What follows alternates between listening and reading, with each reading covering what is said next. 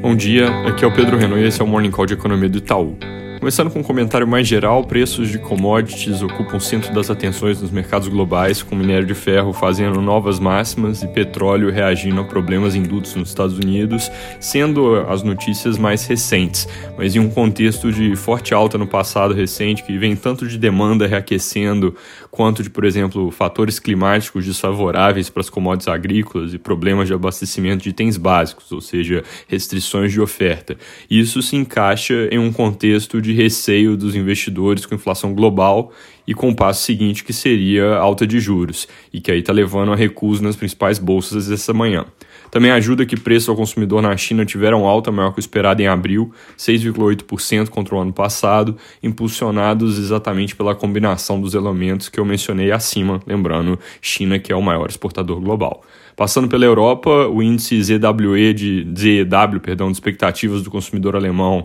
veio na linha do dado agregado de confiança da região que saiu ontem, com alta muito acima do esperado para o maior nível em duas décadas, enquanto ontem a confiança da indústria da França também teve alta importante para nível acima da máxima recente que tinha sido registrada em 2017. Esses são indicadores consistentes com vacinação andando e reabertura acontecendo, e aí ligando nessa preocupação com inflação global, indicam mais uma região onde a demanda está começando a aquecer. Nos Estados Unidos, hoje o indicador JOLTS de abertura de vagas de trabalho deve vir forte, mostrando demanda por mão de obra, mas com esse contexto global, o foco por lá vai ficar mesmo é nos dados de inflação ao consumidor que saem amanhã e que deve vir com um núcleo em 0,25% por mês, é, 25% no mês e 2,3% de alta no ano contra ano. E também foco nos preços ao consumidor que saem na quinta-feira. Nossa leitura é que há sim um movimento de reflação global em curso, mas por reflação eu quero dizer índice índices de inflação voltando para patamares normais, porque o mundo vai saindo da crise,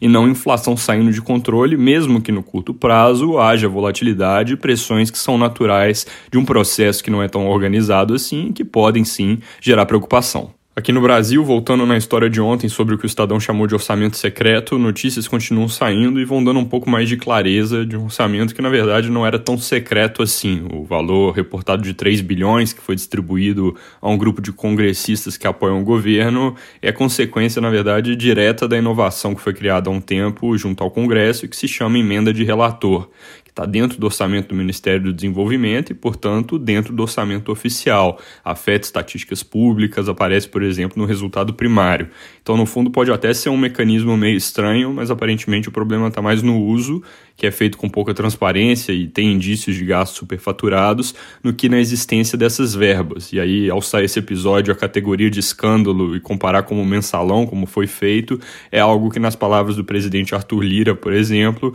é um certo excesso provavelmente vai continuar gerando ruído, porque TCU e MP podem investigar os gastos superfaturados, mas não tanto como apareceu nas reportagens do fim dessa semana no início dessa semana, perdão. Fora isso, o noticiário político difuso, então foco do dia deve ficar mesmo na ata do Copom, que acabou de sair e numa primeira leitura mostra um recado um pouco menos agressivo para juros, dovish no linguajar de mercado, ao falar que uma trajetória de normalização onde o juro sobe direto para o nível neutro pode gerar inflação muito abaixo da meta lá na frente. Então, reforçando um pouco a história sobre normalização parcial, que na nossa leitura era algo que poderia estar em cima do telhado e até ser retirada da comunicação na reunião seguinte mas que agora fica mais com clara de seu plano de voo mesmo do Banco Central, esse ajuste parcial, parecendo aqui que a gente pode chegar a um cenário onde o BC até faz normalização completa, mas talvez em dois estágios, para no parcial esse ano e termina de ajustar no ano que vem. Para terminar, agora às 9 também saiu o IPCA de abril, que deve ter alta de 0,3% no mês, com algum alívio de preço de combustíveis, mais pressão de medicamentos e alimentação no domicílio. Núcleo subjacente de serviços deve subir para um nível entre 4% e 5% na taxa anualizada com ajuste sazonal, e medido em 12 meses, o IPCA deve acelerar de 6,1% para 6,75%, isso basicamente por causa da base de comparação baixa desde o mesmo período do ano passado, onde câmbio e commodities ainda não tinham batido nos preços domésticos. É isso por hoje, bom dia!